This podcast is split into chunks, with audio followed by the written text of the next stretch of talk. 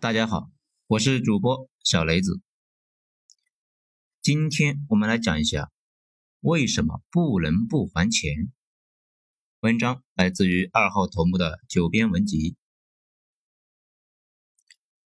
我当年懵懂无知的时候，曾经看过一个故事，并且深以为然。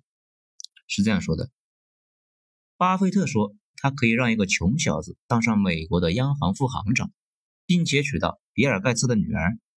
他是怎么操作的呢？他先去找盖茨，说这个小伙子是央行副行长，你把女儿嫁给他吧。盖茨一想，哎，牛逼了，就赶紧把女儿嫁给他了。然后巴菲特跑去克林顿那里，说这个小伙子是盖茨的女婿，你给安排个工作。克林顿一看，哎，觉得牛逼了啊，能娶到盖茨的闺女，那，所以就让他当上了央行的副行长。这个故事呢，我一度深信不疑。不过后来发现，这个小故事简直就是耗子虽小，恶心玩意俱全，把中国思想里的垃圾玩意一下子全表达了个遍。比如，作者认为盖茨可以把女儿像股票一样卖掉；再比如，他觉得克林顿可以随便任命央行的副行长。事实上，美国都没有央行这么个玩意儿。更离谱的是，作者跟个小学生似的，完全没理解巴菲特。为啥能够这么做？如果他理解了，他就会知道，巴菲特宁愿吃一只耗子都不会这么做的。巴菲特确实有恐怖的影响力。二零零八年的时候，百年雷曼兄弟快要破产了，当时雷曼的老大们就是找财长，让看看怎么办呢？财长给他们出主意，说是找巴菲特，只要巴菲特愿意接盘，你们应该就可以活下去。后来没谈成，巴菲特要钱太多。雷曼不同意，然后雷曼就挂了。但是中国人一直没太明白，巴菲特这种恐怖的影响力到底是哪来的？是靠坑蒙拐骗来的吗？当然不是，是他在过去半个多世纪里面的无数次交易和判断中形成了让所有人信服的影响力。他从来都不滥用这种影响力，所以这种影响力呢，就跟被拦起来的大坝一样，稍微放点水出来就可以发电。这也是大家本能的觉得盖茨会相信他的鬼话，因为盖茨相信他不说鬼话，所以呢，真实的世界中他不会随便滥用自己的信用，因为信用就是他的血液，搞这种烂事就是在卖血呀。这也接上了我们之前反复说过的，欧洲近代产生的信用制度，可以让国家借钱去打仗或者是建设，负债经营。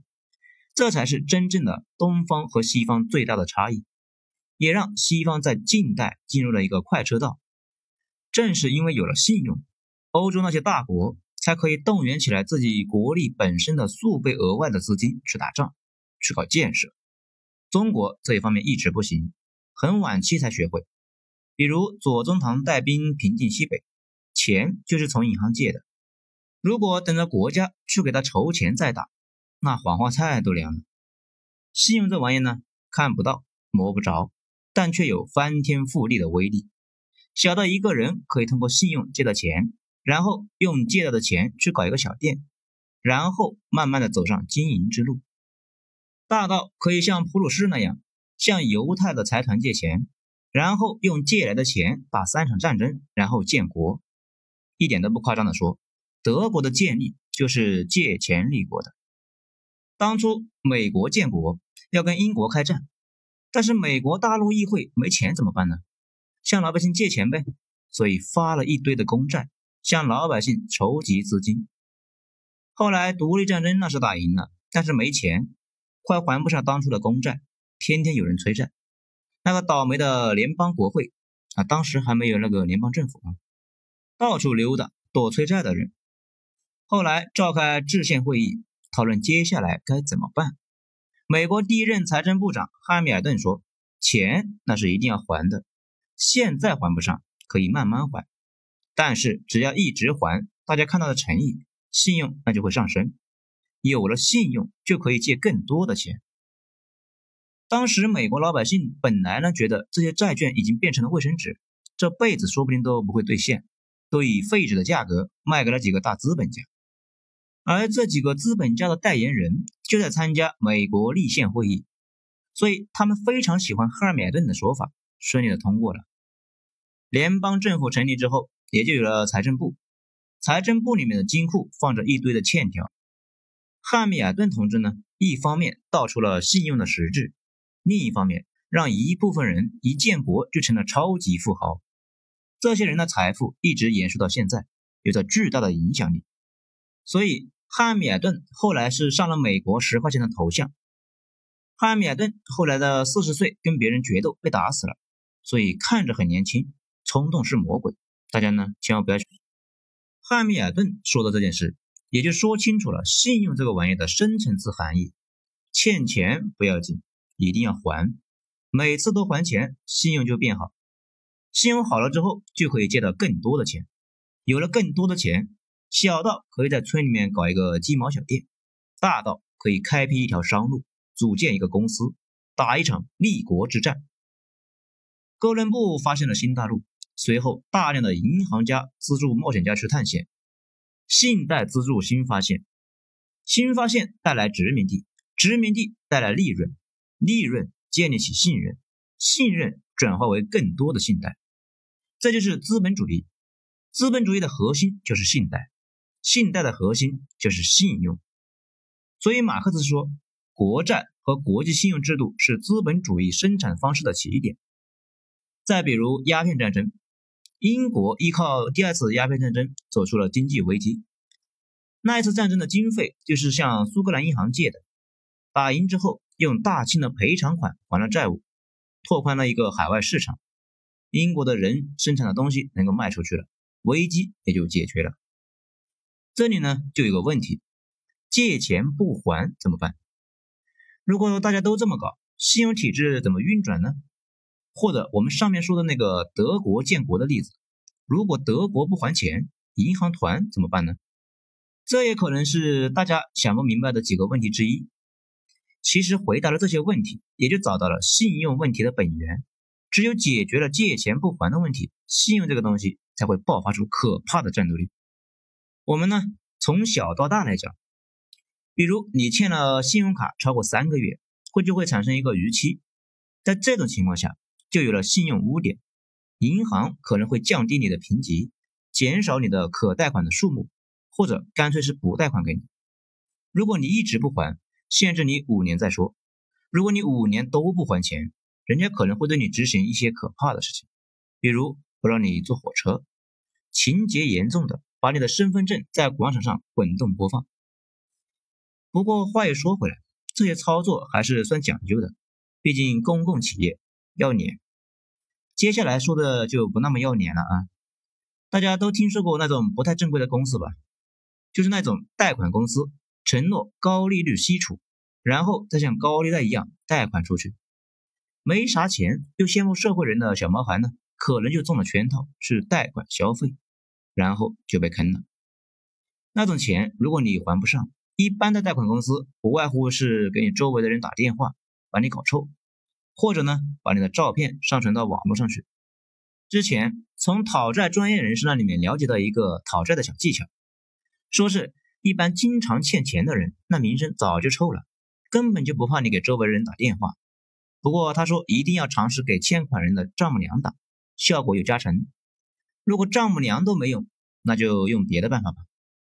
如果贷款公司倒闭，或者确认这个债务收不回来。干脆就会把你的债务打包之后打折卖给别人，由别人向你收款。如果你欠了某公司一百块，人家把你这一百块的欠条十块钱卖给别人，过一段时间就会有更专业的人上门讨债。怎么个专业法呢？大家自行脑补一下吧。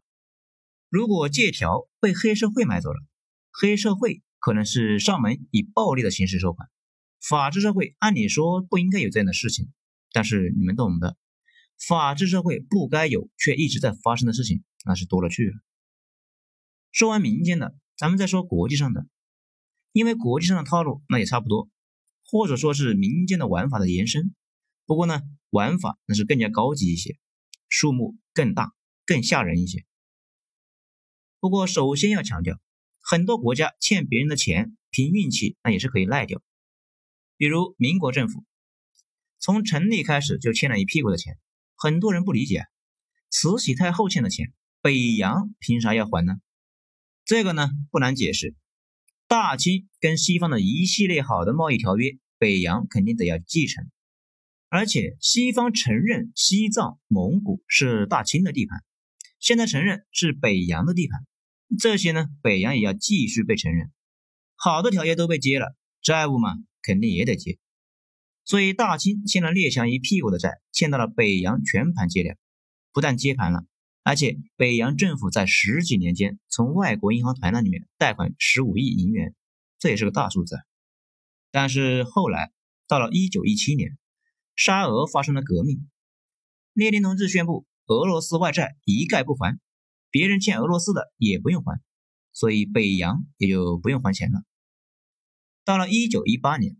德国和奥匈在一战中战败，奥匈呢都没了，德国也从帝国变成了共和国了，欠这两户的钱也就不用还了。到了一九四一年，中国对日本宣战，钱也不还了。没错，抗战是一九三七年打起来的，国民政府一直还钱到一九四一年，而且一直没宣战。等到美国对日宣战，国府立刻就腰板硬了，赶紧也宣战。同时宣布钱也不还了，你不服打我呀！这还是比较幸运的，赶上了历史的进程。不过北洋政府那也是不争气，借了那么多钱，基本就没搞工业，全部投在了互相打仗上了。现在大家知道为什么民国初期的知识分子工资高的离谱了吧？一方面从海外贷款了，另一方面得养着知识分子，增加自己的正当性。到了一九二七年北伐之后。蒋委员长就不给他们那么多钱了，因为钱基本都拿去笼络其他的军阀备战什么的。人类历史上迄今为止赖账最多的，应该就是西班牙老帝国。我们之前有讲过，西班牙在美洲发现新大陆之后，随后呢在那里挖金子、倒买烟草，就跟个暴发户似的，到处折腾，把周围的国家都打了个遍。同时，为了支持战争的高消费，到处借钱。当时借的最多的是德意志地区和荷兰银行家的钱，借钱打仗。如果打赢了，可以用战利品还钱。但是西班牙打仗的进程是非常的不顺利，几乎没有一场战争达成了目的。很快的，西班牙财政是连利息都还不上了，那怎么办呢？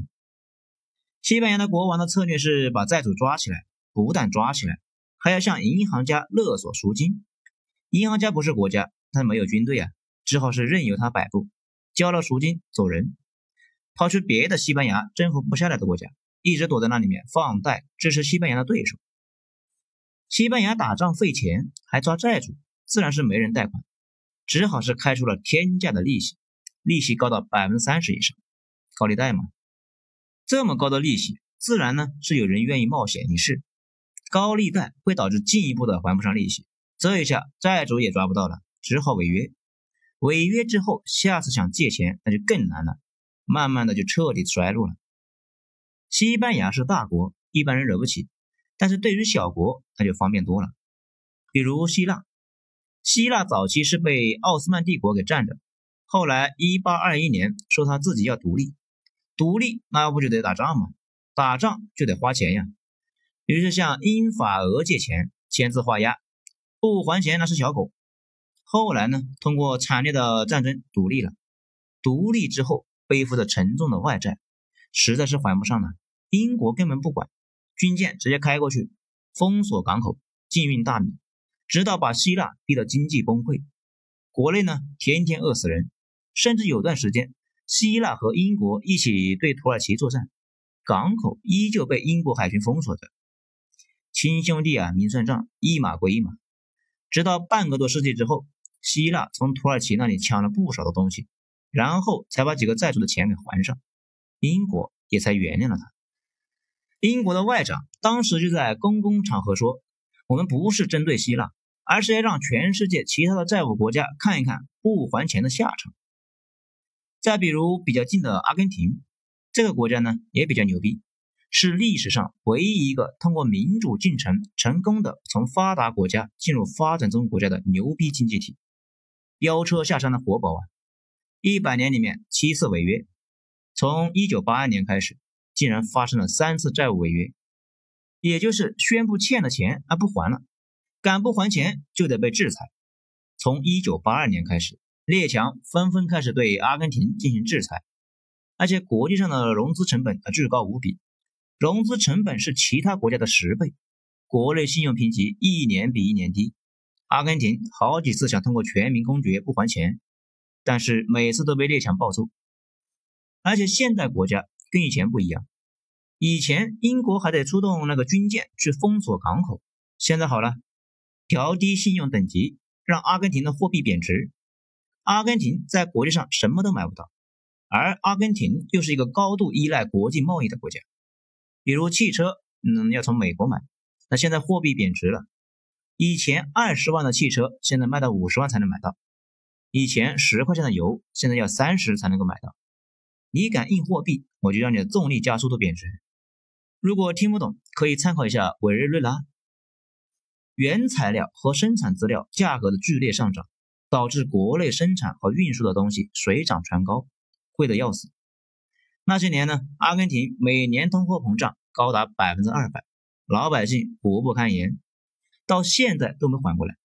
国内失业率依旧高达百分之三十，而且更加屈辱的是。在二零一二年，阿根廷的一艘军舰竟然被债主给扣下了，支付巨款之后才拖回去。那这个时候，可能就有小伙伴要问了：那如果一直还不上，那也没办法呀，越制裁越穷，越穷越还不上，怎么办呢？其实办法也很多，只是看你愿不愿意承担。比如可以把港口承包给列强一百年吗？或者是把岛屿拍卖掉？那你说这不是卖国吗？没错。很明显，人家就是在逼着阿根廷政府卖国。此外，还有大名鼎鼎的1998年俄罗斯经济危机，当时俄罗斯人欠了一屁股的钱，还不上之后，直接宣布先不还了，当场就引发了全球震动。俄罗斯作为地球村的资深大流氓啊，不是资深大佬，总理去看了一下他们的核弹发射井，那啥意思？大家都清楚。列强肯定不会去封锁俄罗斯的港口嘛，但是有的是办法治它，跟阿根廷一样，俄罗斯的货币暴跌百分之七十，那你不是牛逼吗？拿你的钱在国际上什么都买不到，俄罗斯承担了巨大的损失，一直到二零零八年又一次经济危机来了，俄罗斯还没缓过来，这也打乱了俄罗斯的整个现代工业布局，在国际上买不起必须的工业器材。没办法转型，只好卖石油。越是卖石油，工业越是单一。不过西方没法把它往死里搞，一方面很难搞死，另一方面一到冬天就需要俄罗斯输送天然气，所以欧洲和俄罗斯之间的关系就出现了季节性的变化。春天万物复苏的时候就开始闹矛盾，夏天升级，秋天白热化，冬天啊西欧就虚了。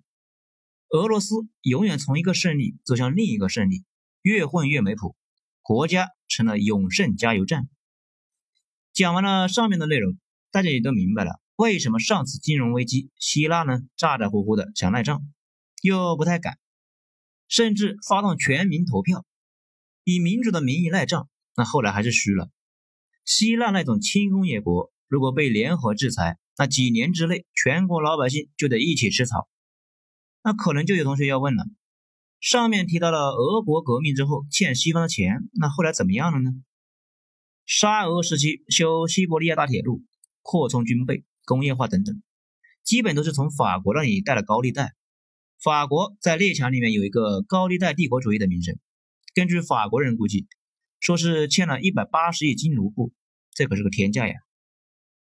俄国革命之后非常的穷，哪还有钱去还给法国呀？那干脆就不还了，这也是为什么苏联刚成立的时候，对苏联最强硬的那就是法国，欠他的钱啊，所以呢就组织了一次十四国武装干涉苏联，那最后啥也没干涉出来，随后就开始对苏联制裁，想通过制裁苏联让苏联把钱交出来。